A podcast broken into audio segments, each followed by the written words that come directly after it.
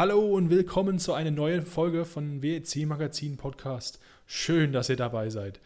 In der heutigen Folge wollen wir ein bisschen auf das vergangene Wochenende zurückblicken.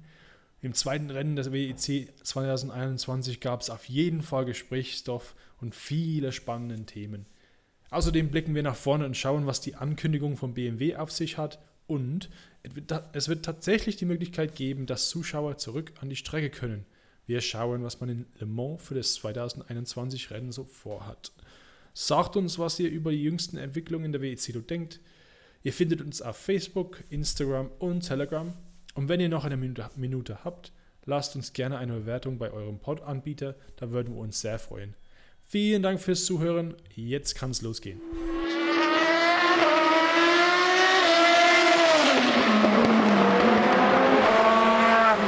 Super dann fangen wir gleich mit dem Rennen an vom Wochenende, würde ich sagen. Ähm, Tobias, Dominik, ich, Tobias, ich fange mit dir an. Wie, wie fandst du eigentlich ähm, ja, das Rennen als, als, als, als, als, Gesamt, als Gesamtheit? Wie, wie war dein Eindruck? Also ich, ich würde das mal mit Domi seinen Worten vom Sonntag zusammenfassen. Äh, schönes Rennen mit Potenzial nach oben. Die Strecke war schön, aber zu breit insgesamt ein, ein, echt guter Gastauftritt, aber ich weiß nicht so richtig, ob man eine Fortsetzung von möchte. Das ist so, so irgendwo dazwischen, zwischen richtig geil und äh, China. okay, das ist eine große Spanne. Dominik, du, du äh, ja, wie fandest du es? Ich wurde ja schon zitiert. Ja, ähm, ja. Ja, also die letzten drei Stunden waren, waren super vom Rennen. Ja. Ähm, da war viel Action drin. Am Anfang war halt, ja, ähm, schauen, schauen und auf Sicherheit äh, fahren, hatte ich das Gefühl. Ja. Vielleicht übertragen die Sender deshalb erst die letzten drei Stunden.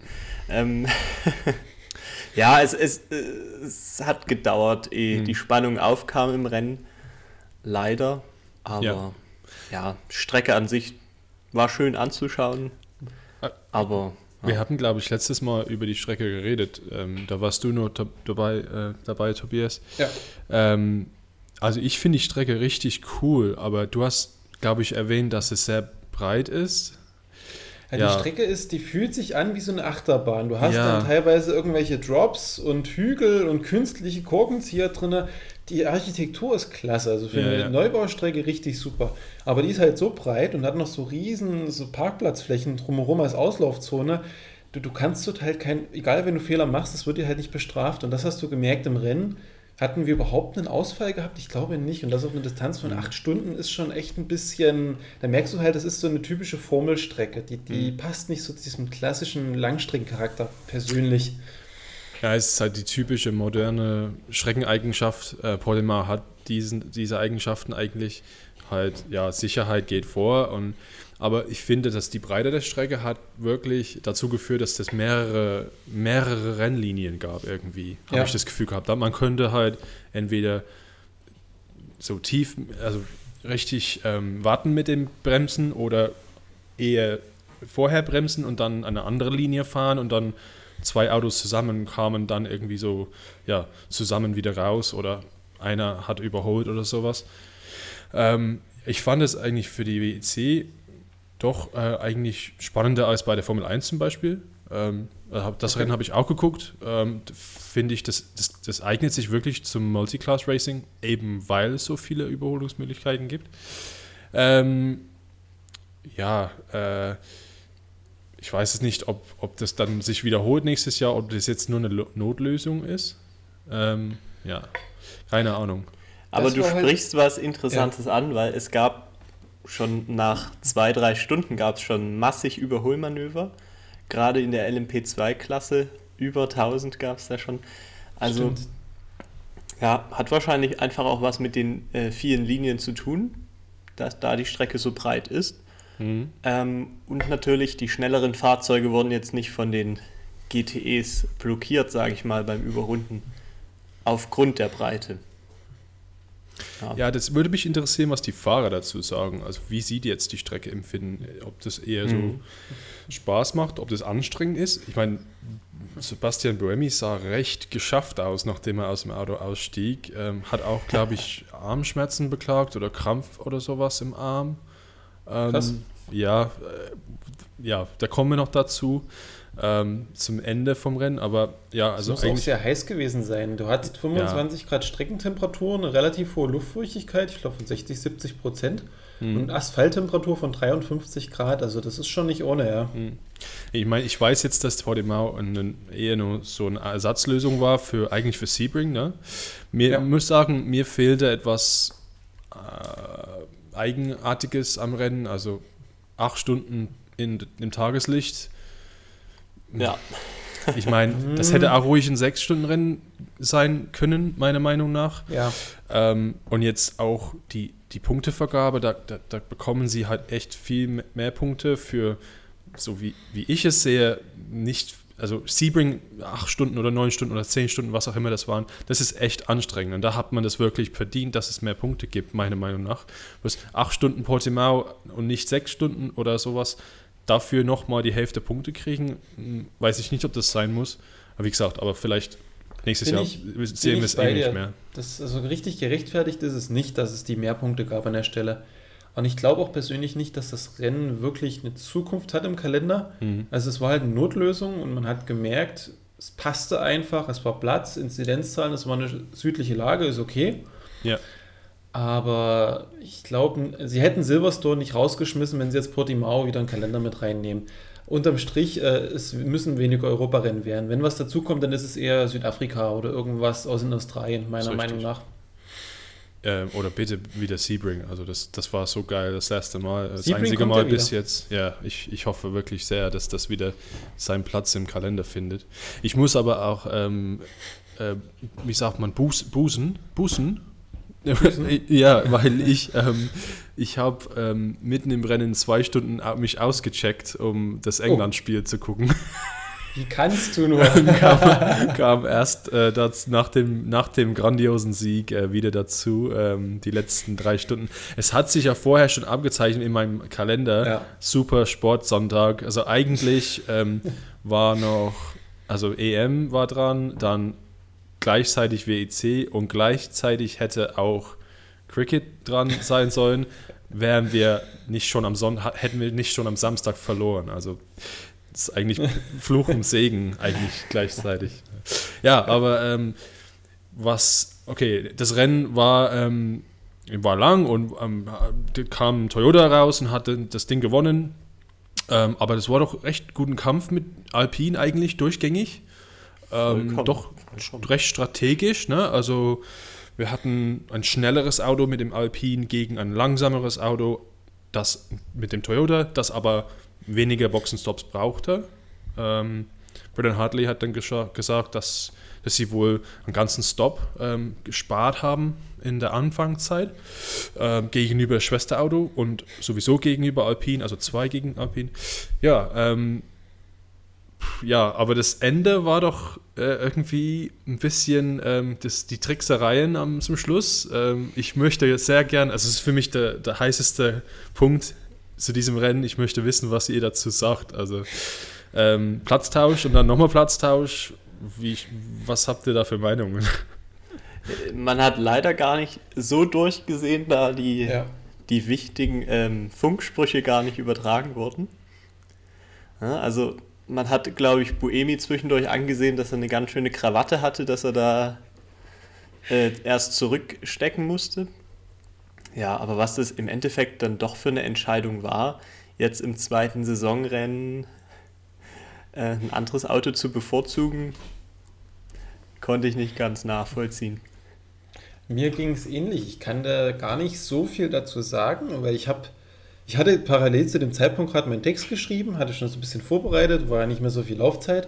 Und ich hatte nur gesehen, okay, die Toyotas haben jetzt gewechselt. Warum? Ich habe da so wenig von dem ganzen Manöver mitbekommen und erst durch deinen Artikel später mitbekommen, dass es überhaupt eine Teamorder war. Das ist an mir völlig vorbeigegangen. Ich habe ähm, dann doch einen Tweet gesehen äh, über Ecken von ähm, Alistair Moffat, der ist wohl PR-Chef bei, bei, bei Toyota Ähm, das haben sie heute etwas ausführlicher erklärt wohl. Ja, ähm, es ging darum, dass wohl Lopez im, im Auto mit der Nummer 7, der, dem wurde die Chance gegeben, halt zu überholen und dann wegzufahren. Und wenn er schneller gewesen wäre, hätte er sich den Sieg halt, hätte, hätte er halt das Rennen gewonnen. Ähm, mhm. Ähm, das ist halt nicht geschehen. Also Boemi blieb hinter ihm gleich auf. Und dann haben sie gesagt, okay, das war deine Chance, äh, José Maria, bitte bremsen und, und Boemi vorbeilassen. Aber welchen, welchen Sinn hat das? Weil ich, also wenn er schneller gewesen wäre, dann wäre er doch eh vorbeigefahren, ja. oder? Also das macht für mich nicht Ach, logisch. Toyota wollte da bestimmt eine Schadensbegrenzung erstmal oder so eine Schadensbegrenzung aus dem Weg gehen, dass die sich jetzt nicht wirklich um den ersten Platz äh, streiten. Weil ja. an sich hatte ja das Auto von äh, Lopez einen Stop mehr auf der Uhr. Ja, Eigentlich denke ich mal, die besseren Voraussetzungen wirklich zu pushen. Hm. Das, das, das 7er Auto kam aber nur hinten ran, weil es dort doch recht spät, ein, war das das Safety Car oder ein Yellow Flag oder irgendwas war. Ähm, wegen High Class ist ja stehen geblieben oder sowas. Ähm, ah, ich muss sagen, ich finde es unter aller Sau, was die da gemacht haben. Also ich bin, ich bin Fan von der WEC und großer Toyota-Fan, aber also ich, ich habe mich etwas verarscht gefühlt, muss ich ehrlich sagen, als Fan. Mhm. Weil ich meine, ich gucke da das Rennen, okay, ich habe jetzt das ganze Rennen nicht geguckt, aber es gibt viele Leute, die das ganze Rennen geguckt haben. Ich habe das mitverfolgt, also ich habe jetzt nicht aus, habe das nicht ausgemacht während des Fußballs, sondern ich habe es auch weiterhin verfolgt. Ähm, und wenn ich ja acht Stunden da sitze und das Rennen gucke und die machen solche Spielchen vorne, weil, keine Ahnung, dann bin ich halt sauer finde ich. Und wenn du sagst, okay, wir wollen das Rennen kontrollieren, wir wollen nicht, dass die gegeneinander kämpfen, ja gut, das ist okay, das ist auch euer gutes Recht als Team. Dann sag halt zum Boemi, sag zum Lopez, okay, bleib halt, ähm, wie sagt man das, ähm, ja, ähm, Hold Position, Hold Position till the Jacket Flag oder sowas, ja? Du kannst Multi 87. So ja, ja, genau, Multi 87. Geil. Ja, nee, ich verstehe es halt nicht. Ich verstehe es wirklich nicht. Und das hat mir echt ein bisschen vergraut, das Ganze, muss ich ehrlich sagen. Ähm, ich bin halt, ja, ja, weiß ich nicht. Wenn, wenn da Peugeot dabei gewesen wäre oder sowas, dann machst du halt solches Zeug nicht. Ja? Da, da kämpfst du halt bis zum Schluss. Und der Punkt, wie gesagt, es hat mich richtig sauer gemacht. Der Punkt, den ich noch ansprechen möchte, ist, okay, ihr habt eine, also die Strategie ist, die dürfen nicht kämpfen okay, das bin nicht damit einverstanden, weil ich glaube, äh, die sind große Jungs und die können das. Was soll da passieren, ähm, wenn sie doch gegeneinander kämpfen? Was, was wird denn da passieren? Ganz ehrlich, also denk, denk, denken die, dass die so sehr miteinander äh, kämpfen auf der Strecke, dass, dass, dass es zwei Ausfälle gibt oder dass es einen Ausfall gibt? Gibt es nicht. Die Strecke ist riesengroß. Äh, höchstens fährt einer halt daneben und, und hat dann äh, schmutzige Reifen und, und kann dann nicht mehr folgen. Das würde wahrscheinlich, das, das wäre wahrscheinlich passiert. Ja? Also es gibt eine Überholmanöver, versucht, einer schiebt den anderen ein bisschen raus und dann ist aus. Ne? Das wäre es. So wie ich, ich das, so, so sehe ich das. Lass ja. die einfach mal kämpfen, lass die doch, die sind doch Rennfahrer. Ich meine, wir sind, wir sind hier nicht im Kindergarten. Also ich verstehe das nicht.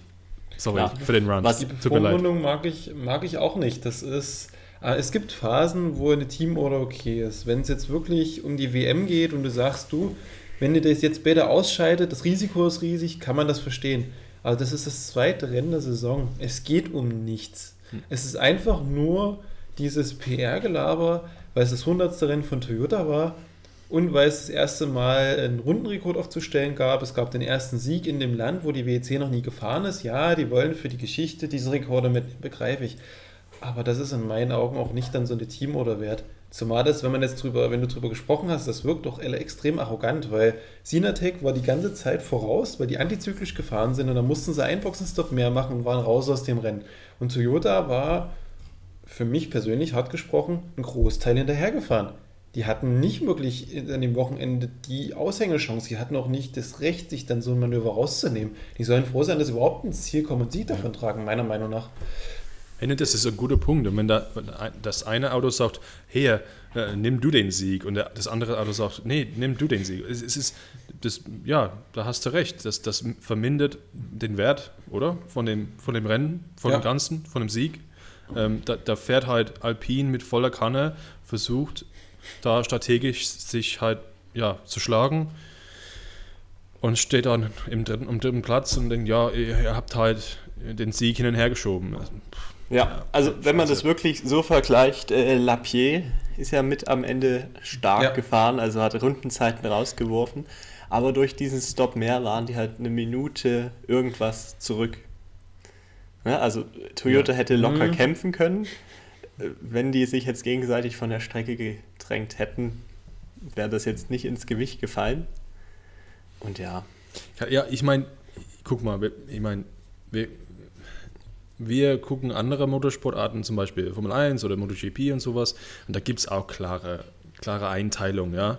Also Klar. wenn Checo Perez vorne ist und Max Verstappen zweiter, dann gibt es natürlich Team Order.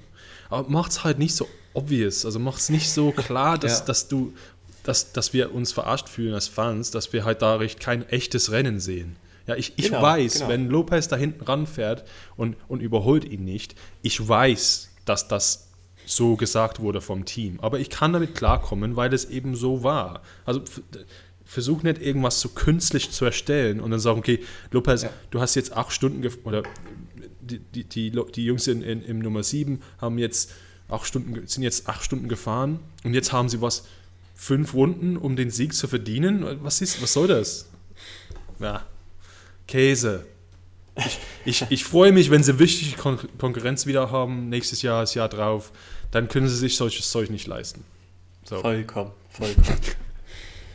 ja, sorry. Bisschen schade, bisschen schade, aber mhm. es gab natürlich in der Hypercar-Klasse noch einen weiteren äh, Kandidaten, der jetzt nicht ums Podium gekämpft hat, in dem Sinne, aber trotzdem für Aufmerksamkeit gesorgt hat. Ja, ähm, neue, neue, neues Mitglied bei ähm, WC. Äh, Glickenhaus. Ein Auto. Ähm, erstes Rennen, haben das Rennen in ähm, Spa verpasst, leider. Ähm, es war jetzt nicht optimal, aber sie sind zum Ende gefahren. Sie hatten ein Problem mit der Kupplung, soweit ich weiß, ne, nach dem ähm, kleinen Zusammenstoß mit dem Porsche.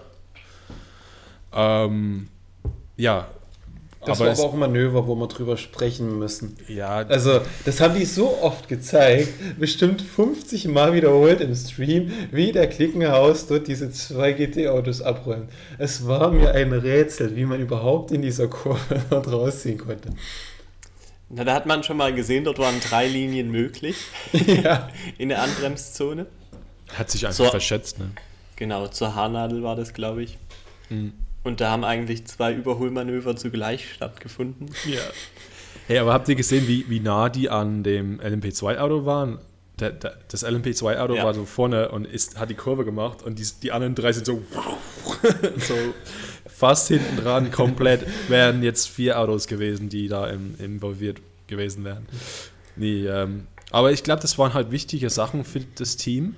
Ähm, ich meine, Jöst macht ja das Auto, die kennen sich ja ein bisschen aus mit Langstreckenrennen, glaube ich. Ähm, aber trotzdem, neues Auto und wenn halt was kaputt geht, ähm, da muss man auch wissen, wie man es reparieren ähm, ja. kann. Ähm, ja, ich meine, ich glaube, der Fokus bei Glickenhaus ist leider nur auf Le Mans. Ich glaube nicht, dass die da so richtig Bock auf WM haben. Ähm, vielleicht beweisen sie uns das Gegenteil. Ähm, also ist alles sowieso Vorbereitung für Le Mans. Das ist der große Traum. Ähm, ja, äh, aber wie fand ihr eigentlich ähm, das Auto, wie es aussah? Also das erste Mal, dass wir das richtig gesehen haben. Ähm, Meinungen? Ich, das ist so, das ist Herzzerreißen. es ist ein Herzzerreißen bei mir. Ja. Weil es wirkt wie so ein alter, traditioneller, schon fast Gruppe C-artiger Sportwagen. Schön. Und dann siehst du eine Lackierung, nicht schön. Du hast irgendwie ein rotes Auto und vorne war die Farbe alle. Dann kleben da wild ein paar Aufkleber drauf, wo man so dachte, hm, rot ist ein bisschen leer, papp, papp, papp, pappen wir alles drauf. Und dann hast du einen roten Sponsor mit Motul und den klebst du aber auf eine weiße Heckflosse.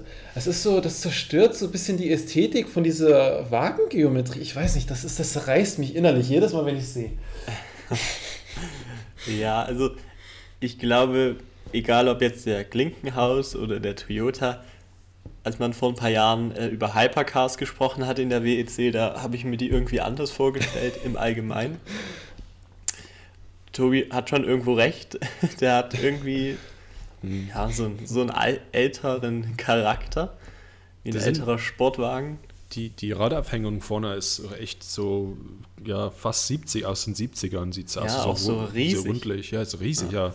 Ich muss sagen, das Auto sah wesentlich besser in schwarz äh, als ja. die Test-Livery. Also es war ja gar kein Livery, ist ja wahrscheinlich auch alles nur... Einfach Carbon gewesen, ja. Ja, ja, also das sah echt geil aus, auch im Monza, als die da getestet haben mit der, mit der tiefstehenden Sonne, wie es da reflektiert hatte.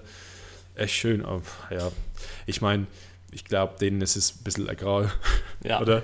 Ich meine, das, also, das, letzte Mal, dass es wirklich ein Livery gab in der WEC, wo ich gedacht, also in, in der Prototypenklasse, war wahrscheinlich die drei Porsches in unterschiedlichen Farben. Das war das letzte Mal, dass jemand wirklich was gemacht hat, was so richtig bahnbrechend war. Seitdem ist es eher so lala, oder? Ja, ja. kommen. Aber nichtsdestotrotz ähm, eine coole Aktion, dass Klinkenhaus da hinkommt und einen eigenen äh, Wagen für die Hyperclass, äh, Hyperclass-Klasse ähm, baut, auf die Straße bringt, auch wenn er jetzt noch nicht konkurrenzfähig ist. Es war ja sozusagen der erste Dauertest. Ähm, ja, du bin gespannt, wo sie am Ende der Saison stehen werden. Entschuldige, du hast gestern so ein schönes Zitat angebracht, dass Klickenhaus eigentlich so an so einem Scheideweg steht.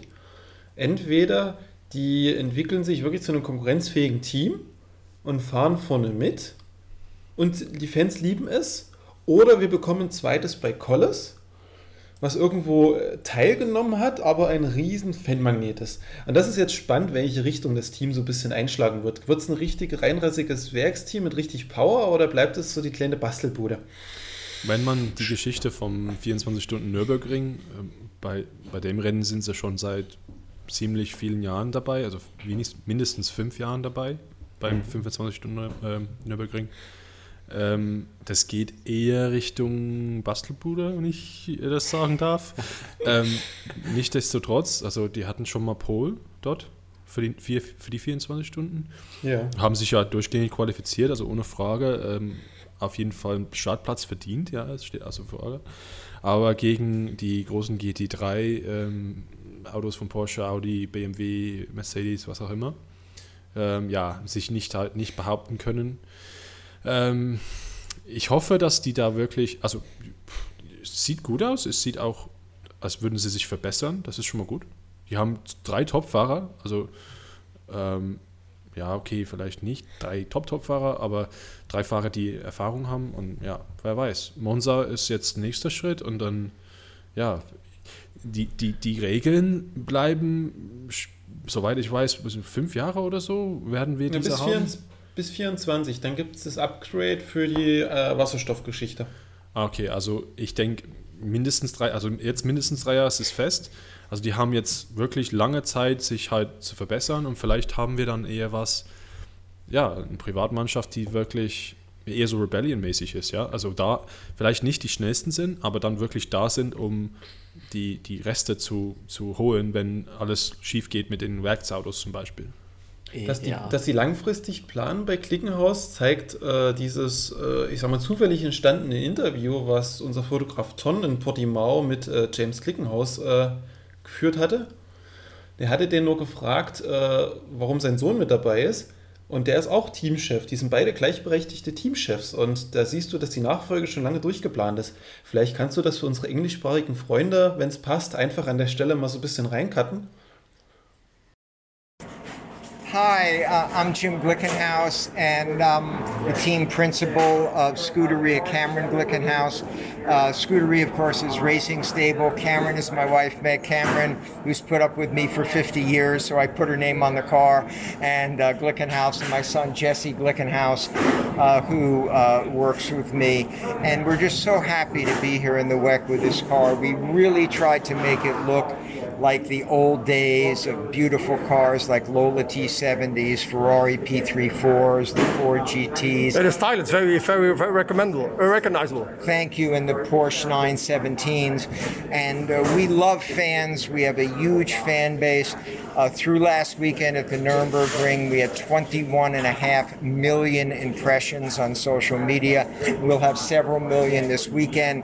We really look forward to continue racing. We just got a new sponsor who is uh, been acquired by uh, Hewlett Packard, and they do privacy um, on the internet so that you can own your privacy. People can't track you, send you ads for things, and uh, we have some other big sponsors in the work, and we look forward to racing over the next five years and to keep going. And we really look forward to 2023 when we'll be at Le Mans, it'll be the centennial of Le Mans. We're going to bring two of our uh, Le Mans cars, mm-hmm. uh, our Ford Mark IV that Donahue and McLaren drove to fourth place, and the P34 that I own that uh, Lorenzo Bandini and Chris Amon won the 24 Hours of Daytona in, and they raced each other at Le Mans.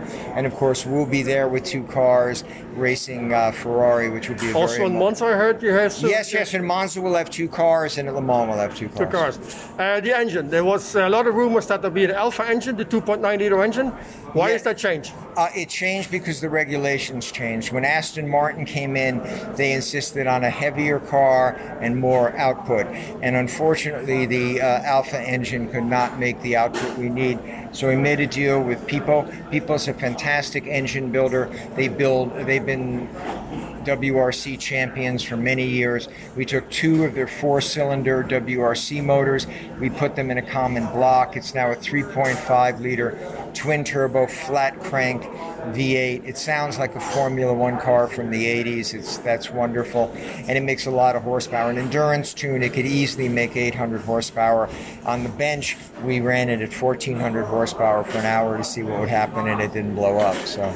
Mm-hmm. Yeah, we're Thank very you very excited. much. Is your son also involved in something? Yes, he's he's uh, a, principal too, so you can ask him anything you want. Hello, Tony Kerdak from the WC magazine. Oh, wonderful. I heard you are the son from uh, Mr. Glickenhaus. How would right. you how do you involved in this uh, project?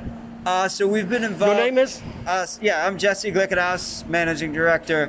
We've been involved. I've been involved since the beginning, since it was a dream, and my dad had the dream to go to Le Mans and I said, if that's your dream, let's make it happen. Thank you. Ja, ähm, ja, aber ja, wie gesagt, äh, erstes Rennen, das, das, du kannst da nicht viel erwarten, denke ich. Nee. Ähm, es ist eine Entwicklungssache. Ja. Also Formel 1-Team ist auch selten reingekommen und hat was gewonnen. Ne? Ja, Außer genau. Braun GP vielleicht. Ja. Aber, aber selbst die hatten ja eine Vorentwicklung durch Honda Richtig. oder was es war. Ja. Also. Nee, ähm, es ist auf jeden Fall, finde ich toll, dass es ja stetig kommen halt neue Namen in die Klasse. Ähm, und jetzt seit den, also wir haben zwei, drei Jahren war ziemlich mau vorne ähm, mit, mit, der, mit der Konkurrenz und jetzt haben wir endlich, wir haben jetzt drei Mannschaften, bald werden es vier nächstes Jahr und das Jahr drauf dann noch fünf, sechs, sieben, acht, wer weiß. Also das ist nur ein Vorgeschmack von dem, was uns seit in Hypercar erwartet und ähm, ja, bis jetzt finde ich es ziemlich spannend ähm, generell. Was wir vielleicht noch, wenn, wenn wir gerade so bei diesen Highlights vom Rennen sind, schwenken wir so ein bisschen in Richtung LMP2. Hm. Was ich einfach nur menschlich cool fand, dass der Da Costa ist bei Jota gefahren. Und wenn ich mich erinnere, hat er als Portugiese zum ersten Mal einen WM-Lauf in Portugal gewonnen. Was für ihn auch so eine coole Geschichte ist, ja. Leider ohne Fans und das ist echt traurig. Seine Aktion ganz zum Schluss war halt, äh, ja, hey Toyota, ich zeige euch, wie es halt geht. wir, wir, kämpfen halt gegen Teammannschaft äh, Mannschaft gegen, also ja, Jota gegen Jota und ähm, es kann auch clean ausgehen und guck mal, ich, ja, genau. Das war halt das Gegenteil. Ne? Ähm, Komm, LMP2 auch sowieso das, der spannendste Teil, wie ich fand, äh, im letzten Rennen. Ähm, auch wenn man denkt, Jota hat sich in der ersten Kurve gegenseitig abgeschossen, in der ersten Runde. Und am Ende kämpfen sie halt wirklich nach acht Stunden um den Sieg. Ähm, und haben alle Konkurrenten wie WRT und United Autosports, die zwischendurch auch sehr gut aufgestellt waren und lange Zeit die Führung behauptet haben, abgehangen. Und einen Doppelsieg geholt, also starker Auftritt. LMP2 auch unweit, unweit entfernt von den Hypercars. Ich weiß gar nicht, ob vier oder sechs Runden zurück, wenn ich mich richtig entsinne. Also nicht so viel langsamer. Wenn in Le Mans viel schief geht, dann haben wir natürlich auch wieder LMP2-Anwärter fürs Podium. Ja. Das war für mich die größte Überraschung, dass die überhaupt vier Runden Rückstand hatten. Im Training und im Quali waren die LMP2 konstant schneller und hatten immer die schnellsten Rundenzeiten. Dass sie überhaupt so langsam waren, hat mich mehr überrascht. Ja, das ist wahrscheinlich, ich, ich habe jetzt die Boxenstops nicht vor mir liegen, aber ich glaube, die Stintlängen oh, die, die, die Hypercars, also die Wax-Autos sind da, glaube ich, sechs, sogar 6, 37 Runden gefahren, Alpine 31 und dann die LMP2 vielleicht 29 oder 30. Ja, also da hat das halt, da, dafür so, sowas kommt von sowas halt. Ja, mhm. ich meine, ich finde es lustig, dass die, die ähm, am Anfang des Rennens mussten sie die GT-Autos so weit hinten nach hinten ähm, so bis so, so, gib uns ein bisschen Platz, sonst wird es zu eng vorne, weil sie alles ist ziemlich, also GT, äh, die GTE Pro Autos sind auch nicht sehr viel langsamer als die LMP2s und manchmal kommen sie halt sich in die Quere irgendwie. Ja, äh, aber ähm, starke Leistung von Jota auf jeden Fall. Ja, Doppelsieg kann man nicht meckern. Nur den Pol hatten sie nicht, oder? Doch. Doch, Tom, Doch. Tom Blomqvist, ja. ja. Also. Stimmt. Also war es um, fast ein Team-Startziel-Sieg. Aber hey, äh, GTE Pro, da hast du dich sicherlich gefreut, Tobi. Und den GTE Am auch. Das ist doch der vierte Feiern für, die, für den Ferrari Superfan. Ja, aber in der, Pro, in der Pro auf jeden Fall ein weiterer Doppelsieg, ne? Also ja, in der Hypercar, in der LMP2, in der Pro genau, ja, Doppelsiege. Richtig. Nur Project One hat das ein bisschen durcheinander gebracht mit dem zweiten Platz in GTA. Das wäre es perfekt gewesen. Es fühlte ja. sich irgendwie falsch an, wenn ich das sagen darf. okay. Nee, äh, wie? Das war? Ich, weil, ich, weil ich war überrascht. Äh, ja, okay. Die ganze Zeit hattest du immer die äh, 92 gegen 51. So immer mal das Wechsel, die haben über acht Stunden so ihr Duett gemacht und ich fand das cool. Und ich hätte gern eigentlich den Porsche auf dem zweiten Platz gesehen. Oder auf dem ersten. Weil das war so schön, wie die zwei immer hin und her gespielt haben über das ganze Rennen mit Boxenstops. Und auf einmal ist die 52 Zweiter, was an sich cool ist, aber irgendwie, das passte nicht. Das fühlte sich einfach falsch an. Und das sage ich als Ferrari-Fan, das ist irgendwie traurig. Äh, ich, ich meine mich äh, gehört zu haben, dass die Porsches Probleme mit dem Hinterreifen hatten, äh, mit dem Abrieb. Also die haben sich wohl sehr stark ähm, ähm, die, die Reifen sich sehr stark abgebaut hinten. Ähm, das mhm. ist kein gutes ähm, Zeichen für Le Mans, wenn sie jetzt lange Stints fahren müssen. Ähm, und ich schiebe das auf die Streckentemperatur. Ja, das waren ja. 52 bis 48 Grad Temperatur. Das hast du in Le Mans zum Glück nicht. Ja. ja, wer weiß, ich meine, Hitzewelle, ich meine, wer weiß, ob das. Dieses, dieses Wochenende ah. war es in Le Mans perfektes Wetter. Es wäre wieder 25 Grad gewesen, kein Regen in, in Sicht. Ähm, aber ja, leider waren wir, anstatt in Le Mans, waren wir in Portugal. Ähm, ja, interessant. Ich, ich habe auch nicht erwartet, muss ich sagen, dass die Ferraris so stark ja. waren. Also bis jetzt in Spa war es nur Porsche und dann Pole äh, Qualifying war nur Porsche S3 wieder ein richtig gutes, äh, gute Runde rauskauen. Ähm, und dann zum Rennen und okay, da waren die Ferraris doch stark. Ähm, was man merkt, die, die Spannung ist raus aus GT Pro, finde ich. Also du hast nur zwei Teams und die untereinander bekriegen die sich nicht. Also Porsche gegen Porsche hält sich immer so ein bisschen in Grenzen wie Ferrari gegen Ferrari. Und irgendwie fehlt uns so ein bisschen die Spannung dieses Jahr. Also hätten sie meiner Meinung nach schon ein bisschen eher abwickeln können. Da waren selbst manche Toyota-Rennen, wo die alleine gegeneinander gefahren haben, noch ein bisschen mehr Pep. Ich weiß nicht warum. Es ist irgendwie, irgendwie ist es komisch. Da gefällt mir die GTAM schon fast ein bisschen besser inzwischen. Genau, genau. Die, Fall, die, ja. die Pro hatte auch sehr wenig Sendezeit. Also ja, man hat es eigentlich immer nur in der Box gesehen, dass gerade die Positionen äh, tauschen. Aber dafür war in der A äh, AM natürlich, also da war lange Zeit auch für mich kein Sieger äh, sichtbar. Wir hatten, glaube ich, Porsche, Aston und Ferrari, die jeweils äh, die Führung eine, eine, ganze Weile für sich äh, entschieden hatten. Und auch im Mittelfeld haben äh, einige Ferraris, ich glaube, das Feld sowieso sehr Ferrari-lastig in der AM, ähm, haben auch um Plätze 5 bis 8 stark gekämpft. Also die meisten Autos waren doch sehr eng beieinander.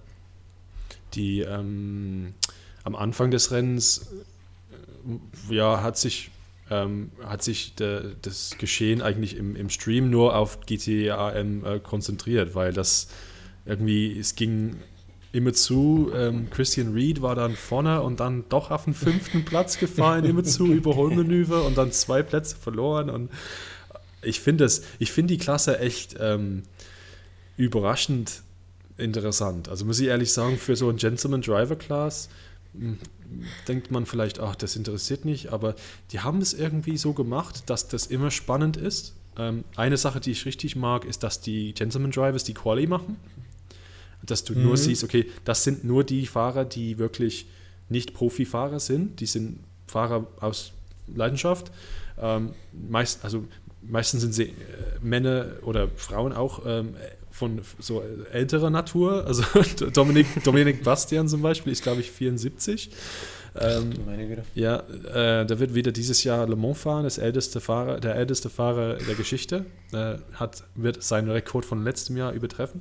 Ähm, ja, und ich finde es echt cool, dass dann zum Beispiel am, am Rennanfang die, die Gentleman Drivers sind, sind, sind hinterm Steuer, aber dann bei anderen Autos sind dann die Silber- oder die Goldfahrer hinterm Steuer und dann die fahren dann ja, zwei Sekunden schneller und überholen halt alle und dann irgendwann steigen dann die Gentleman Drivers rein oder die Bronzefahrer und dann fahren die wieder zurück und es geht immer, immer hin und her und dann ja, nur fünf Sekunden zwischen dem äh, Gewinner ähm, für Chetela also das muss man auch noch erwähnen, Chetila mit dem Ferrari. Erster Sieg der WEC-Geschichte für die. Ähm, Stimmt. Letztes Rennen in Spa war das erste Podium. Jetzt haben wir den ersten Sieg.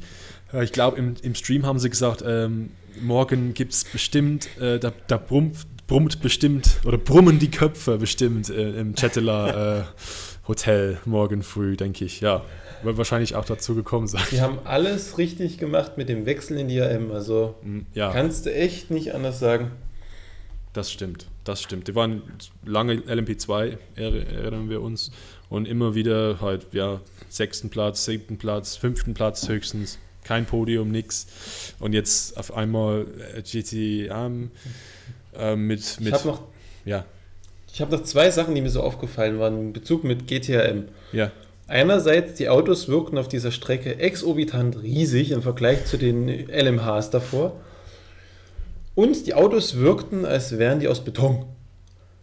Immer wenn da irgendwie gegen ein GTM-Fahrzeug einer dagegen gefahren ist, war es eine GT Pro oder war es ein LMB2-Fahrzeug, die sind wie abgeprallt, als wäre das so eine Teflonschicht drumherum. Es war ja völlig abstrus, die haben teilweise auch keinen Schaden genommen, richtig. Die sind einfach weitergefahren. Ja gut, äh, François Perodo hat sein Bestes gegeben, sein Auto zu schrotten mit, dem, mit den Platten. ähm, also, da hat es aber dann doch geschafft, wieder in die Box zu fahren. Ne?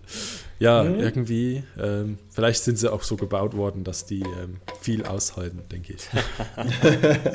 genau, aber eine Klasse auf jeden Fall, die das äh, Rennen spannend gemacht hat. Und ich glaube, dadurch, dass wir drei Hersteller auf dem Podium dort gesehen haben, ja. sieht man auch, dass es eine kompetitive Klasse ist.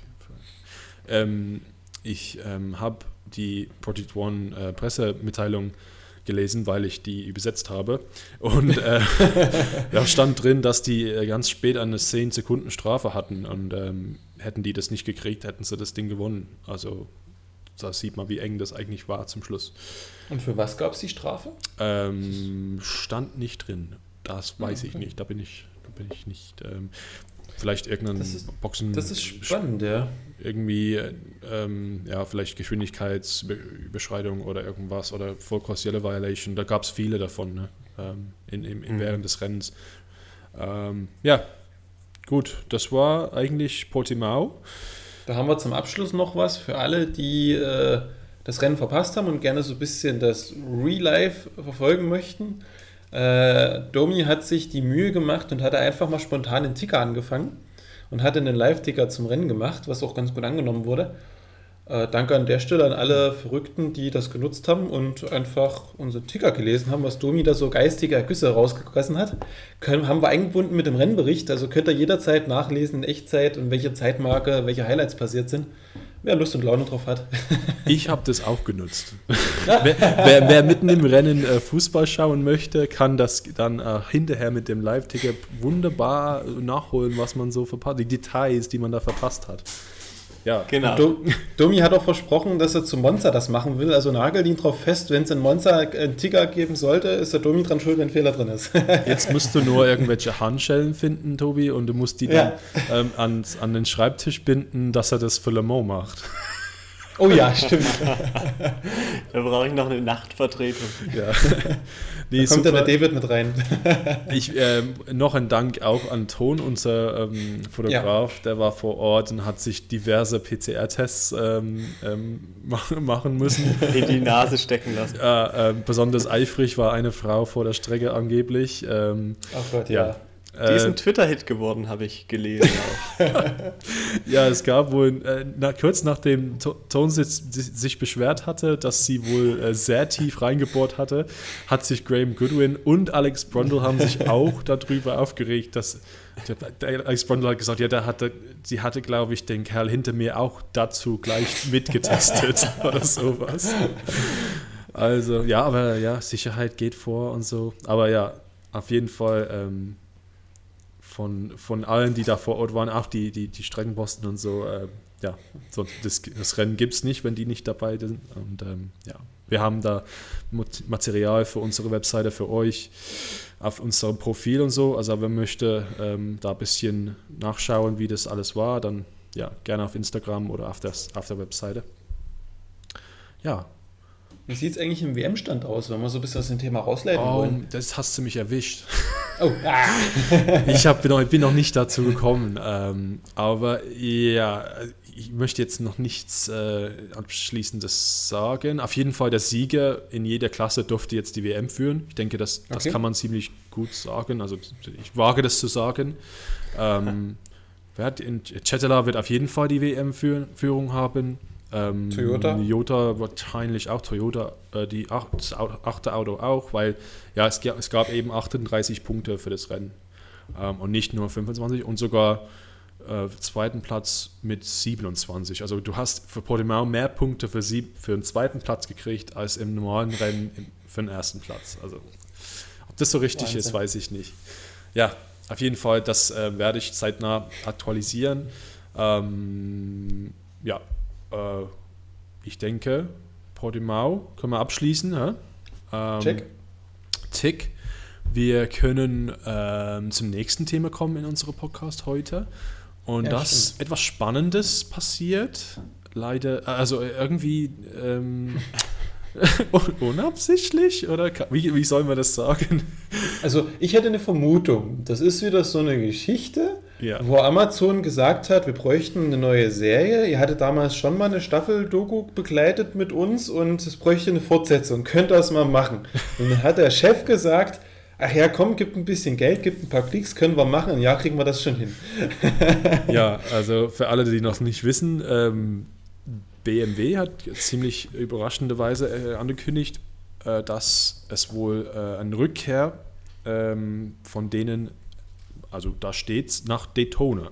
Also da können wir davon ausgehen, ähm, dass es ein LMDH-Auto wird, weil Hypercar noch nicht oder gar nicht dafür zugelassen nicht, sein wird. Ja. Ähm, also BMW macht LMDH. Das hat der Chef von BMW Motorsport ähm, neben seinen Urlaubsbildern auf seinem persönlichen Instagram-Profil angekündigt.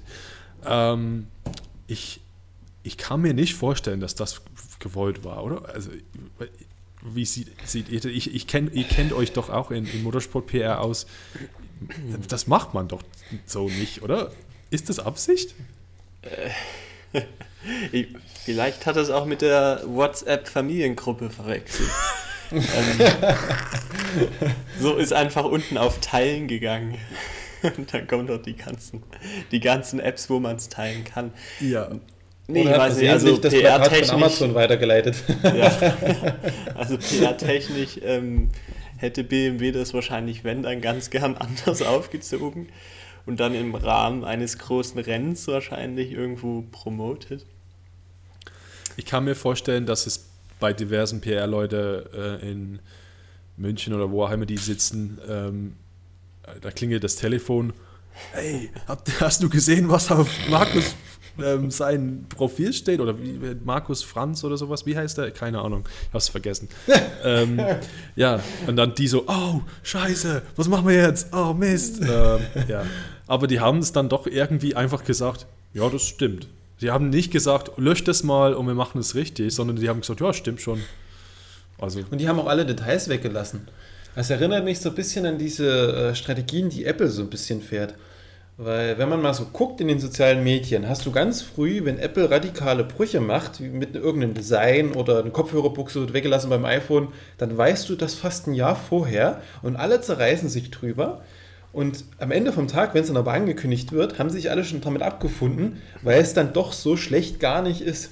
Und ich vermute, das könnte in eine ähnliche Richtung gehen, dass BMW mal so ein bisschen testen wollte, haben wir überhaupt eine Fanbase für so ein Projekt? Lohnt sich das überhaupt, da die Begeisterung zu erwecken und das Geld reinzustecken oder soll man die ganze Sache gleich lassen? Also könnte ich mir gut vorstellen, ja. Ja, das, ja, das, hab, daran habe ich nicht gedacht. Wie viele Likes kriegt, diese, diese Post? Wenn es 1000 Likes kriegt, machen wir es. Ja, genau, richtig. nee, äh, ist doch große Nachrichten. Also ich meine, wir reden hier von, von BMW, also Le Mans-Sieger ja, ehemalig, 99. Ähm, auch große Geschichte in ähm, Motorsport.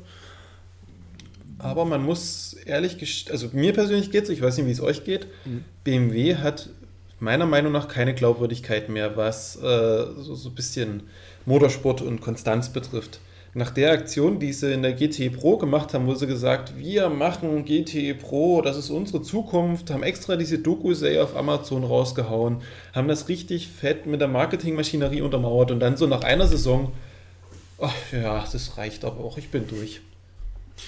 Weiß ich nicht. Also ich traue dem Braten nicht so ganz. Es tut mir leid. Da müssen sie mich schon ganz schön überzeugen, damit ich da wieder ein bisschen positiv über, überzeugt werde. Also es ja, es, es, ist halt schwer zu sagen aus der anderen Sicht halt, LMDH ähm, wirft ja schon ihre Schatten voraus, was da für Hersteller einsteigen und ich sage mal verhältnismäßig mit günstigen Mitteln um einen Le Mans Klassensieg vielleicht kämpfen können.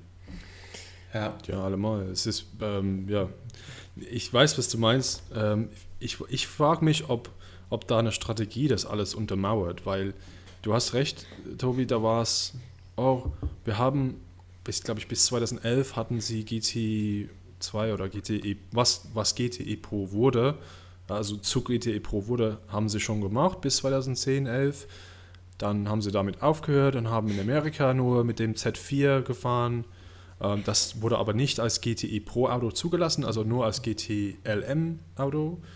Ähm, also waren sie mit dem Auto nicht in Le Mans und dann haben sie GTE Pro gemacht und dann, ja, zwei Jahre oder ein Jahr war es wieder aus und dann haben sie, oh, wir machen jetzt Formel E und dann machen sie Formel ja. E. Und dann, Formel E ist irgendwie jetzt uninteressant, uninteressant geworden, also ziehen sie da raus und machen jetzt das nächste, was irgendwie alle machen. Und ich weiß nicht, ich meine, LMDH ist genau der richtige Weg für die, wenn, weil die, die wollen jetzt viel, nicht viel Geld ausgeben.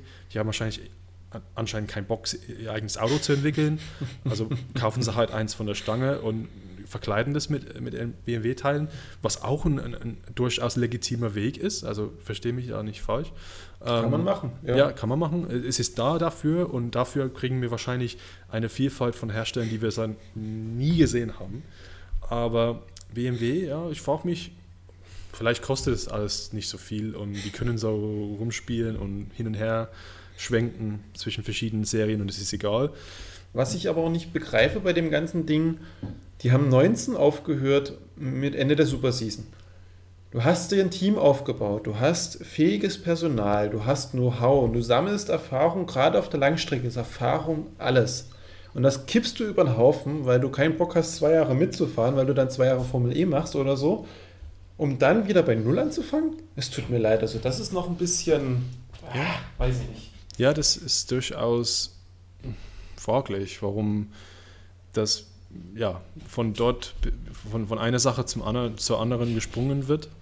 Ähm, ich sehe dann halt die anderen, äh, das Gegenteil bei Toyota, wo sie halt seit Jahren dabei sind, ja fast wird nächstes Jahr zehn Jahre Toyota LMP1 und Hypercar, also zusammen. Und selbst Ferrari macht so. Also Ferrari ja. hat gesagt, wir fahren äh, bis 23, also bis Ende 22 fahren wir mit AF Course GTE Pro, egal ob wir alleine fahren oder nicht behalten das Personal und machen mit AF-Kurs als Einsatzteam dann unsere Hypercar-Geschichte. Die Fahrer können sich vorbereiten, das Team kann Erfahrung sammeln, wir können die Prozesse optimieren, was unterm Strich Ferrari auch nötig hat. Man braucht nur Formel 1 angucken, wie lange es dort dauert, bis die mal Boxenstops ordentlich hinkriegen. Und das machst du, genauso musst du es machen. Toyota macht es genauso. Du musst es konstant durchziehen, wenn du im WEC-Kosmos Erfolg haben willst. Und das ist, mhm. für mich ist das BMW-Projekt zum Scheitern verurteilt, auch wenn mich die Fans vielleicht lynchen werden, aber ich glaube nicht, dass das von langer Dauer sein wird. Mhm. Das wird ein kurzer Marketing-Stunt sein. Wir sind mal in Daytona, wir sind mal in, in Le Mans und wenn es nicht ist, dann stampfen wir es wieder ein. Ja. Ich glaube, da, da, wird auch nichts mit WEC, wenn, ihr, wenn du mich fragst. Also, die haben schon den Markt in Amerika. Das läuft auch von, soweit ich weiß, ganz eigenständig. Ähm, da fahren ja, aber das muss ich gleich prüfen. Vielleicht schneide ich das Ding hier weg. Ähm, fahren die nicht noch GTLM mit dem BMW? Muss ich gleich googeln. Da bist du der Experte. ja, leider, ich habe das dieses Jahr irgendwie noch nicht geguckt. Aber ich kann das überbrücken in dem Moment, weil ich mich meine zu erinnern, dass wir mal, wo es um das Thema Wasserstoff und Hypercars ging, darüber gesprochen hatten, dass BMW in diesem Konsortium war, wo die Regeln mit festgelegt wurden, weil sie Interesse hatten an einem wasserstoffgetriebenen Fahrzeug. Das, das würde jetzt von einer langfristigen Strategie passen, dass sie sagen, okay, wir machen das mit LMDH, um erstmal wieder einen Fuß reinzukriegen und machen vielleicht dann später einen Wasserstoff-Hypercar oder sowas. Ich weiß halt nicht, wie der, der aktuelle Stand ist, da bin ich nicht mehr auf dem Laufenden. Oder ob die so richtig tief drin waren oder nur mal so oberflächlich mal kurz ein paar Sitzungen mit drin. Genau, und wie, inwiefern da langfristig geplant wird, weil äh, es ist ja schon seit ein paar Jahren so dieser Stand, den europäischen Markt will BMW brauchen die gar nicht im Motorsport ja. irgendwie begleiten. Ne, DTM waren sie ja damals schon alles zurückgerudert, dann ja, ist halt spannend. Entweder es wird ein Marketing-Gag, man startet mal bei den großen Rennen, weil es günstig ist, oder ja. die kommen wirklich mit einem Projekt, äh, das uns alle drei wahrscheinlich überraschen würde. Mit Fertig der neuen Technologie. Wasserstoffauto. Ja. ja hey, wir brauchen nur noch Mercedes und dann ist es doch eigentlich LMDTM, oder? Das wäre herrlich. also Porsche, ja, okay, Porsche hat DTM nicht gemacht, aber Audi, dann jetzt BMW und dann brauchen wir nur Mercedes und dann haben wir LM, LMDTM. Nee, ähm, doch, ähm, ich war richtig in, mit meiner Vorahnung, ja, ähm, das M8 GTE fährt noch in Amerika. Deswegen es ist wirklich, wenn man nicht mit drin ist in, in, in dieser amerikanischen Sportwagenwelt, manchmal verpasst man ganz, also ja. ganz normal. Äh, jetzt, ich habe das jetzt auch nicht gewusst auf Anhieb, ähm, aber das ist wirklich eine, komplett andere Welt für die. Da, da, da ist irgendwie auch kein, da, da, war auch nie so richtig so ein, äh, wie soll man das sagen? Jetzt als Beispiel Porsche. Porsche, mhm. man weiß, dass Porsche auch IMSA fährt. Das, da ist ein gewisser ähm, Interagieren zwischen den zwei Sachen. Ja. ja, genau, ja, genau. Und BMW, das war irgendwie immer, ja, wir machen das dort und wir machen WEC oder wir machen Formel E und das ist komplett unterschiedlich. Da ist kein Symbiose dazwischen. Es war ich, könnte, ja, ich könnte auch nicht sagen, welche Fahrer oder Teams das da betreuen in den USA ja, ja. Anhieb. Also wir, wir, wir, haben noch die, die, die bekannten Namen wie Philipp Eng, Bruno Spengler, Timo Glock hat bis in Daytona gefahren. Okay. Äh, ja. Also ich weiß nicht, ob die das ganze Jahr fahren, aber auf jeden Fall Sebring haben sie gemacht und ähm, Daytona. Also es kann sein, dass die nur die Endurance äh, Cup machen. Das sind dann die vier Rennen über sechs Stunden. Ähm, ja. Das heißt aber unterm Strich, das LMDH ist wirklich das Nachfolgeprogramm für den ihr GCE-Projekt in den USA und das ist so eine US-Only-Geschichte. Da können wir das WEC-Fragezeichen eigentlich wegstreichen. Auch vor allem, weil es bald nicht mehr GCLM gibt. Ähm, das wird Stimmt. abgeschafft und es gibt noch kein M8 GT3. Ähm, das die machen doch Wird GT3 M4, glaube ich, oder sowas. Richtig, die genau, die tun eine andere Fahrzeugklasse ja. nehmen jetzt. Und ähm, das gleiche Problem hat nämlich auch Corvette. Ähm. Hatten die Corvette nicht sogar überlegt, ob sie Full Season WEC machen, weil das Auto noch so neu ist und die das nach, nachnutzen wollen? Oder hatte ich mich da verhört? Ja, die, die, die, haben jetzt wirklich eine schwere Entscheidung zu treffen. Die haben das Auto entwickelt. Ich meine, Chevrolet, Corvette, ähm, für mich sagt das nicht Prototyp, das sagt GT-Auto, das sagt. Ja. Eigentlich sagt das so, so ein grölendes ähm, Geräusch, aber jetzt haben sie ein Turbo drin. Oder zumindest ist es, ist es äh, der Motor ist nicht mehr ähm, hinten, sondern in der Mitte wie alle anderen. Ähm, ja, ich weiß nicht, was die da machen. Also es gibt Gerüchte, die machen LMD, also Chevrolet, ähm, General Motors, also das Dachunternehmen, macht ähm, LMDH und wird dann als Corvette fahren, wie sie schon mal mit ähm, Daytona Prototype gemacht haben. Äh, ja, vielleicht machen die das und dann eigentlich ist das Corvette es sei denn, es gibt irgendwelche private Einsätze oder die entscheiden, dass die doch in der WEC mitmachen. Aber GTI also, Pro ist auch Geschichte doch, oder? Bald in, in, GT, in WEC. Nee, nee, nee, nee. Die geht bis nächst 22 findet die noch statt. Ich weiß, Porsche aber und nach, nach, nach 22 ist das wahrscheinlich, wird genau. höchstwahrscheinlich eine Armklasse, oder? Wie, richtig, wir reden halt über ein Jahr. Ja. Und ich kann mir vorstellen, dass Corvette, ich würde es mir sogar wünschen, dass Corvette noch das eine Jahr 22 einfach mal komplett mit durchzieht. Aber es macht halt aus markttechnischer Sicht keinen Sinn, weil Corvette wird hier nicht groß verkauft. Die setzen hier nicht so viel ab wie in den USA. Das ist, ah, es ist eine schwierige Entscheidung. Also ich, ich hoffe, dass sie es machen, aber du könntest recht haben, dass sie dann sagen, pff, Geld verbrannt, machen wir LMDH und weiter geht's. Ja, vielleicht sind sie dann auch zufrieden mit einer GTE-Klasse mit Armfahrern, aber das glaube ich nicht. Mhm. Ja, mal sehen. Das wissen wir wahrscheinlich erst nächstes Jahr oder das Jahr drauf. Aber auch äh, schön, dass man im Juni äh, schon solche Spekulationen an den Tag legen kann. Ja. oh, apropos, Gespräche. apropos, hast du heute oder vor einer Stunde erst geschrieben, dass wir in drei Wochen das Peugeot-Auto sehen? Korrekt. Äh, oh, irgendeine französische Seite hatte mir ganz krude übersetzt über drei verschiedene Übersetzer dass am 6. Juli äh, Peugeot seinen Wagen wohl enthüllen wird. Ja, gut. Oh, ich freue mich drauf. Dann, dann, richten wir unseren Blick nach Frankreich, denke ich, für das letzte Thema heute. Ähm, Peugeot, ja, ähm, ja weil gerade gesagt haben, das ist jetzt unser, unser Übergang, ähm, weil es gibt Nachrichten für Fans. Ähm, ähm, Le Mans hat angekündigt, oder die Circuit de la Sarthe hat angekündigt, dass es äh, wohl 50.000 Zuschauer gibt ähm, zum diesjährigen 24-Stunden-Rennen. Findet am, 22., äh, am 21. August statt. Ähm, das ist in der heutigen Zeit, finde ich, äh, von anderen Veranstaltungen, die ich gerade sehe, nicht sehr überraschend, aber ist doch risikoreich, oder? Irgendwie. Was, also das, das, ich denke, das wird spannend. Das, also wenn nach dieser Fußball-EM, die jetzt stattfindet, kein großes Infektionsgeschehen ist, dann wird das auch stattfinden, weil die Zahl ist, kommt ja nicht von ungefähr. 45.000 Leute sind in allen EM-Stadien, die jetzt gerade bespielt werden, als Zuschauer. Das war die Vorgabe von der UEFA, dass 45.000 Leute dort vor Ort sind. Ja, das ist Land zu Land unterschiedlich. Ich würde in München keine geben morgen, leider. Das ist immer, so? das entscheidet das Land, ja. Also es gibt zum Beispiel in Ungarn ist volles Haus. Also, Richtig, genau. ähm, äh, ich, ich meine, ich weiß nicht gerade, wo sie spielen. Ich glaube in Seville oder sowas, Sevilla. Da, da sind auch vielleicht 10.000 oder so drin oder 15.000. Ja, ähm, aber Frankreich hat eben keine Spieler. Also da gibt es die Vorgaben von der französischen Regierung, soweit ich weiß, dass alle, alle Großveranstaltungen bis zum 17. Juli oder sowas, oder nee, 17. Juni vielleicht, das ist ja recht bald, sind untersagt. Aber da, was danach passiert, ja, also anscheinend haben sie schon wirkt, die Idee gehabt, wirkte dass das, das so, als hätte man sich daran orientiert, weil immer diese 45.000 kommuniziert wurden. Deswegen nehmen sie 50.000, verteilen das über die Strecke und dann wird das Ganze schon passen. Mhm. Ich denke, die warten noch ab, wie sich die Sache entwickelt, aber verkaufen erstmal die Tickets. Ja, also wir hatten letztes Wochenende die 24 Stunden vom Nürburgring. Da waren 10.000 Leute erlaubt. Ich glaube, normal sind dort 100.000 Zuschauer. Ja. Ähm, soweit ich das gehört habe, hat das alles funktioniert. Natürlich immer unter dem Deckmantel ähm, Pilotprojekt.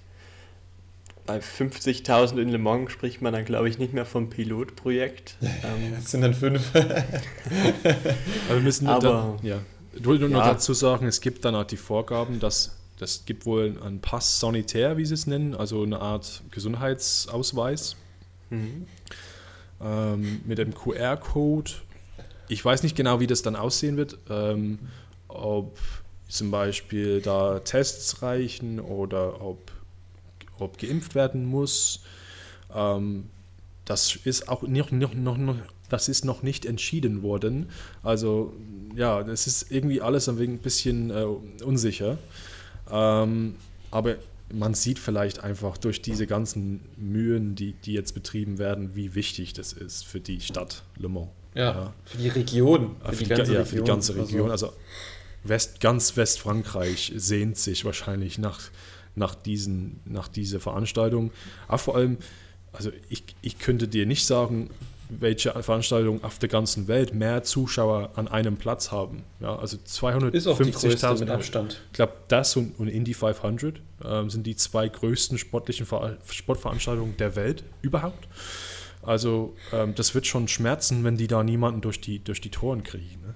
Genau. Also wahrscheinlich ist es auch ein bisschen äh, Schrauben an der, am Druckventil, äh, wenn Le Mans da oder die Veranstalter sagen, wir hätten gern 50.000 an der Strecke, dass da natürlich auch ein bisschen die Regierung wahrscheinlich gefordert wird. Ähm, Zumal sie ja schon entgegengekommen sind und gesagt haben, wir rücken von dem unumstößlichen Juni-Termin ab und schieben das extra in den August. Also Regierung, musst du jetzt auch was machen. Wir haben alles Mögliche getan. Man, man darf nicht vergessen, dass auch Pierre Fillon, der, der Chef von der ACO, der ist recht gut politisch vernetzt. Also sein, sein Bruder war sogar ähm, Präsidentkandidat bei der letzten mhm. Wahl ähm, gegen, ja, der hat gegen, ähm, der ist gegen ja. Ähm, Macron angetreten, ja. hat dann in der, in der Großwahl ähm, verloren und ja, das war in der Stichwahl war es ja Le Pen gegen, gegen Macron. Ähm, ja, also ich denke, da hat die Connections, die man, da, da weiß schon mehr als als wir zum Beispiel. Ist ja, ist ja klar, natürlich, das, das, das klingt sehr obvious, aber ähm, ich glaube, die haben schon wahrscheinlich nicht Versprechungen gekriegt, aber ich, sie haben schon wahrscheinlich eine Orientierung gekriegt. Ja, so könnt ihr das machen. Und so wird es wahrscheinlich, so, so habt ihr Chancen, dass, dass das wirklich so klappt. Und ja, das sind die Vorgaben. Ich meine, ich habe jetzt gelesen heute, dass es wohl keine Bubbles gibt. Also ja, Letztes Jahr gab es wohl 10 Bubbles von 5000 jeweils Zuschauern. Musste ja abgesagt werden ähm, und komplett ohne Zuschauer ausgetragen werden. Aber Pierre Fion hat heute gesagt, glaube ich sogar, ähm, ja, dass es 50.000 Leute gibt, die sich halt frei bewegen können. Ähm, wohl mit Maßnahmen, dass nicht so viele Leute an einem Ort sammeln, dass sie sich so sammeln können. Aber äh, ich muss sagen, als, als großer Le Mans-Fan, als, als Zuschauer, ähm, ich weiß nicht, ob ich da Bock hätte. Ähm, ich kann mir das so ein bisschen vorstellen wie zuletzt, wo ich, äh, ich war im Mai auf, auf einem Schiff gewesen und da hattest du auch dieses Konzept, du kannst dich frei bewegen, du kannst machen, was du möchtest, aber bestimmte Bereiche, du musst in, in großen Gruppenbereichen musst du immer einchecken und auschecken. Und dann hast du eine Karte und da tust du drauf und wenn eine bestimmte Anzahl erreicht ist, müssen die anderen dann woanders lang gehen oder einen anderen Bereich sich suchen. Ich denke, dass es dort ähnlich funktionieren wird. Es ist halt sehr sehr bürokratisch. Du kannst da nicht einfach mal halb, halb besoffen zu deinem Zelt taukeln, wie es vielleicht die letzten 15 Jahre möglich war. Du musst halt wirklich nüchtern bleiben, damit du dort rein und rausgehen kannst. Es ist sehr viel Protokoll mit dabei. Für, für mich ist auch der Besuch immer, also ähm, ja, es ist auch touristisch für mich. Ja. Also ähm, ja. ich besuche dann gern die Stadt und, und gehe ja essen und, und ähm, gehe in die Kneipe abends nach dem Rennen oder ähm, währenddessen trifft man sich dann am, am, am Hotdog-Stand oder isst ein Merguez-Sandwich. Und ähm, ja, äh, wenn das halt alles so beschränkt ist, dass man so sich derart ja, beschränken muss, dafür weiß ich nicht, ob es sich halt lohnt für die, für die Hardcore-Fans. Ich denke, die meisten werden einfach warten auf nächstes Jahr oder das Jahr drauf ich habe. Es werden mehr die Einheimischen aus den umliegenden Regionen ja, wahrscheinlich hinfahren, die eh dort sind, die nicht übernachten müssen wahrscheinlich. Also ich habe äh, vor der Aufnahme jetzt habe ich in eine kleinen, also habe ich im Forum von äh, Ten Tents ähm, ein bisschen recherchiert, wie so die Stimmung da ist. Das ist so ein englischsprachiger Forum für Motorsportfans. Gibt es ein großes äh, Le Mans Community dort von, von Leuten wie Walter zum Beispiel, unser Fotograf, der ist auch mit dabei. Ähm, das sind ungefähr 200 Leute und die, die 100 davon gehen halt jedes Jahr nach Le Mans und selten sogar teilweise zusammen oder kennen äh, treffen sich jedes Jahr. Es gibt immer ein Meetup. Ja, da habe ich kurz geguckt und die meisten sagen, nee, das, also wenn es so krass ist, dann, dann lasse ich das. Das ist nicht mein Le Mans. Also da, da, da gucke ich lieber zu Hause, weil mein Le Mans ist halt, ja, ja, ohne jetzt, ich meine, frei, frei, sich frei, frei zu bewegen. Ich meine, jeder weiß, warum das jetzt so ist. Das ist jetzt keine Kritik an die, an, an die Entscheidung oder sowas, glaube ich. Aber eher so, ja, dann, dann warte ich halt. Ich bin halt noch jung oder weißt ich, ich, ich sehe noch viele Le Mans vor mir. Ähm, da, da warte ich noch, ja. Genau, also äh, wenn man schon Le Mans oder ein 24-Stunden-Rennen mitgemacht hat, live, dann weiß man, dass ein dieses Jahr wahrscheinlich nicht diese Erfahrung wieder dort erwarten wird. Ne, also äh, neben dem Rennen finden ja Partys, Veranstaltungen, ja. Live-Acts. Das wird ja alles wegfallen. Ähm, genau, und von daher, die Leute, die wahrscheinlich, wie du schon sagst, auch jedes Jahr sonst nach Le Mans pilgern, möchte man ja sagen. Ja, ja. Ähm, die werden sich das wahrscheinlich sparen. Es ist ähm, wohl auch wurde spekuliert, dass auch die, die Kurven, äh, die Zuschauerbereiche Moussin und an Arnage nicht aufgemacht werden. Eben äh, den Grund, den Grund weiß ich jetzt nicht. Wahrscheinlich, weil das Einlasskontrollen und sowas, das ist mehr Aufwand. Die wollen auch, dass die Leute einfach in die Strecke an einem Platz rein und raus gehen oder sowas. Keine Ahnung. Oder es gibt wahrscheinlich ein Einbahnsystem, also wo man halt rumläuft in einer bestimmten Richtung. Also das wäre für mich schon mal ein richtiges richtige Manko an der ganzen Sache, wenn ich hinfahren möchte, wenn ich hinfahren würde und könnte nicht ähm, nach, nach Arnage für die, für die Qualifying oder sowas ähm, gehen mhm. und dort die, die Autos sehen, das ist einer der Highlights für mich persönlich. Also das ist schon mal, ja, das wäre schon mal ein, ein Abstrich. Also ja, ich denke, auch ein, eine große Rolle spielt die Tatsache, dass in einem Jahr Peugeot da ist und in zwei Jahren Ferrari und die ganzen anderen. Also wenn man das so vor einem hat, kann man schon sagen, okay, da warte ich lieber. Ähm, eine, eine Maßnahme, die sie vielleicht einfach, einfach zu, mhm. zu implementieren wäre, dass die, die, machen die Zeltplätze nicht auf. Das wäre sehr einfach und da könnten sie einfach ausschließen, dass, dass viele Leute von außerhalb kommen. Also da, da wären es wahrscheinlich nur Einheimischen dann, die dabei waren. Ich habe zu dem Thema Le Mans, das passt gerade so schön zum Abschluss, äh, kann ich mal wieder mein Lieblingsthema in, ins Boot werfen: Fernsehen mm. und Fernsehrechte. also, es gibt wohl äh, Bewegung auf dem deutschen Fernsehmarkt. Man will es gar nicht glauben, dass sich dieses Ungetüm langsam lichtet. Und es ist ein Schock für alle Leute, die Gewohnheitstiere sind, denn Eurosport wird wohl dieses Jahr nicht die 24 Stunden von Le Mans übertragen. Zumindest in Deutschland. Soweit stand jetzt. Denn vor kurzem habe ich gelesen, dass äh, es gibt einen Sender, der nennt sich RTL Nitro. Der sendet bisher auch schon immer die 24 Stunden Nürburgring. Und die haben sich jetzt die Rechte gesichert für die 24 Stunden von Le Mans in voller Länge und übertragen das wohl, stand jetzt auch in voller Länge live. Und die müssen wohl auch die Rechte für die weiteren WEC-Rennen nach Le Mans haben.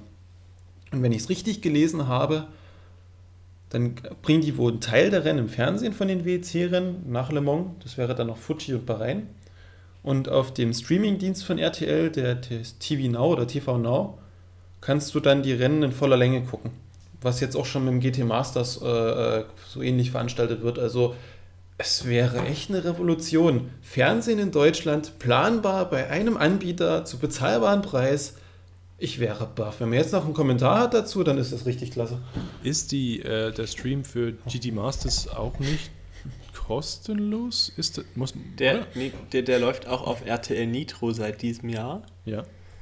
Und Und die ja. bieten das aber zusätzlich auch auf TV Now an, hatte ich gesehen. Also du kannst das auch dort, wenn du TV Now abonniert hast, kannst du dann diese ganzen mhm. TCR, GT4 und was dort alles läuft, kannst du alles dort auch im Stream gucken. Und es kostet dich wo irgendwo, was hat man gesehen, 4, 5 Euro im Monat oder so? Oder waren es 10 Euro? Ich weiß, irgendwo so dazwischen bewegte sich das. Mhm. Also das schien vom Preis-Leistung relativ human zu sein. Also wenn die da jetzt wirklich so ein Motorsportprogramm in diesem Nitro-Kanal aufbauen, noch ein bisschen was in Streaming rein, könnte eine ganz spannende Geschichte werden. Ich bin gespannt. Verkacken sie es nicht. RTL ja sowieso schon immer der Formel 1 äh, Präsenter auch in Deutschland gewesen. Dieses Jahr mal nicht. Ähm, aber die haben die Motorsport, den Motorsport-Background, die wissen, wie man es überträgt. Jetzt haben sie sich natürlich schon GT Masters und Nürburgring äh, dieses Jahr gesichert. Würde Sinn machen, wenn da im Endeffekt noch Le Mans läuft und im besten Fall vielleicht auch die WEC. Im wenn, wenn, wenn, wenn, vielleicht haben sie schlaue Köpfe irgendwie ans Boot geholt und die sagen, ja, hey die Leute. Chefetage, die Chefetage hat auf jeden Fall gewechselt dieses Jahr Ach so, bei RTL. Weißt Oder die Entscheider haben durch Zufall unseren Podcast gehört, dass wir uns gefühlt jeder Folge ja. darüber aufgeregt haben, dass man es nicht gucken kann und haben gesehen, geil, da gibt es TV-Rechte, die liegen auf dem Präsentierteller, kosten nicht viel, packen wir rein. Irgendjemand guckt das schon. Ich meine, ähm, ja, was ich damit sagen will, ist, dass ich meine, ich will jetzt nichts, ähm, vor, ich will jetzt nicht vorgreifen oder so, aber ab 2023 Le Mans mit Ferrari und, und Peugeot und Toyota mhm. und Audi und Porsche und BMW, BMW und Nissan. Vielleicht noch Lamborghini, Lamborghini McLaren. Bentley, äh, Bentley, LMDH ist auch bestätigt. Alpine, bei Collis, ganz Meine besonders Fresse, bei Collis. Ich meine, das wird, das wird wahrscheinlich, also die WEC wird immer leider im Schatten von Le Mans sein. Das wird immer so sein und das, damit kann ich auch, bin ich zufrieden.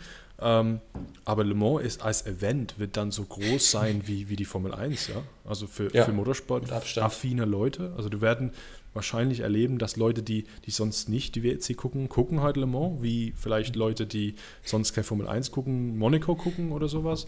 Ähm, ja. Ich kann mir das wirklich vorstellen und wenn das dann im Free TV läuft oder im Stream ja. mit bezahlbaren Preisen, wie du sagst, Tobias. Beides, ja. Also du hast es im mhm. Free TV und dort und da muss ich ehrlich sagen, wenn das so passiert mit der Hersteller und der Reichweite, hat RTL alles richtig gemacht. Und dann hätte man endlich auch mal dieses Problem gelöst, wo sich Sport 1 mit Eurosport streitet und keiner will es haben und beide wollen es zeitgleich. Ja, dann dürfen wir vielleicht schlecht. wieder an, äh, an den Ring gehen für ein WEC-Rennen. Wie lange wird das dauern? Oh, das, das wäre toll. Nürburgring, das habe ich gestern mit dem Domi nachgedacht drüber, wie toll das war am Nürburgring noch. Ja, ich habe auch jetzt, ich meine, ähm, wir haben das großes Glück hier in Deutschland, nicht überall auf der Welt so, aber langsam gehen die Zahlen hier kon konsequent runter und die Leute werden geimpft und mehr und mehr Leute werden geimpft und ich habe irgendwie richtig Reiselust wieder. Also ich habe schon die, die, die Zeiten für Le Mans und für Monza angeschaut, aber dieses Jahr wird es wahrscheinlich nichts, aber nächstes Jahr auf jeden Fall. Zehn Jahresplan steht. Ja, habe ich Nachholbedarf, das stimmt. Ja.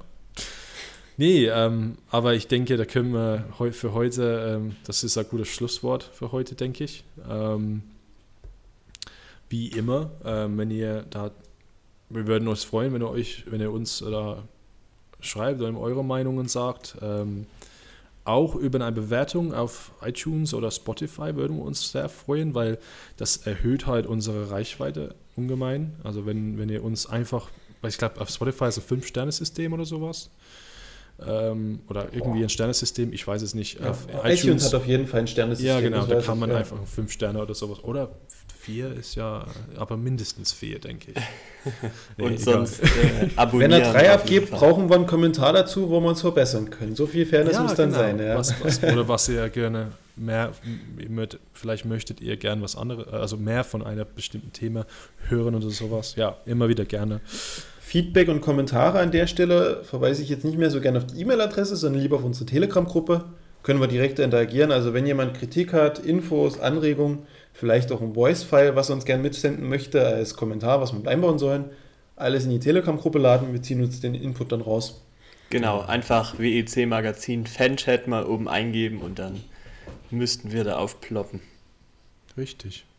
Gut. Ähm, Jungs, vielen Dank.